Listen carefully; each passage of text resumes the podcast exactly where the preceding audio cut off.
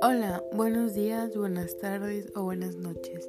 El día de hoy les vengo a presentar una evidencia de aprendizaje em, reflejada en las dinámicas de grupos.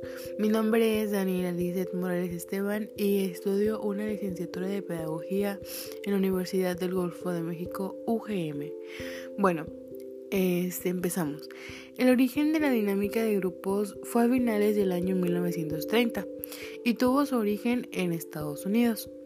Se dice que surgió para mejorar la preocupación de la mejora en los resultados en el campo, o sea, en lo político, lo económico, lo social, lo militar, etc. En 1936, Sheriff publicó un libro que contenía su, análisis teórico del concepto norma social y una ingeniosa investigación experimental sobre los orígenes de las normas sociales. ¿Quién fue el fundador de las dinámicas de grupos? El fundador fue Kurt Lewin. Kurt Lewin fue uno de los psicólogos más influyentes en la psicología del siglo XX, además de uno de los más pioneros de los que ahorita hay, este, o de los que ahorita conocemos como como los psicólogos. Este, él se metió mucho en la psicología social y en la psicología de las organizaciones. Ahora sí, empezamos. ¿Qué es un grupo? Bueno, yo me pregunto qué es un grupo. Se dice que se trata de dos o más personas que tienen una interacción social y deben ser, deben ser capaces de influir mutuamente en sus creencias y comportamientos. Tienen objetivos comunes en determinados aspectos, metas y propósitos aceptadas.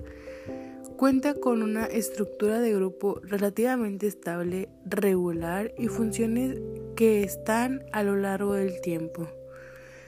Las características de los grupos son la interacción, la interdependencia, la finalidad, la percepción, la motivación, la organización, la actividad, la estabilidad, la cohesión, etc. A continuación le voy a explicar cada una de esas características.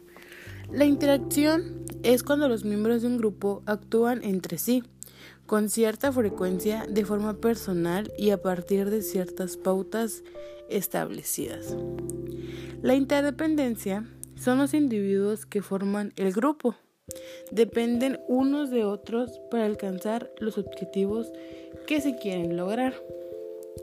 La finalidad.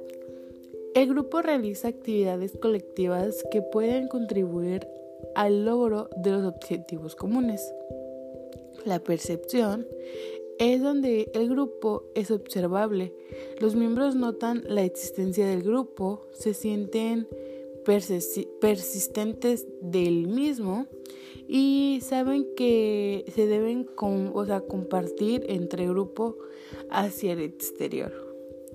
La motivación el grupo permite satisfacer necesidades individuales tanto, manifestadas como la primera relación directamente con las tareas, los objetivos, este y todo lo que lleva a estar en un grupo.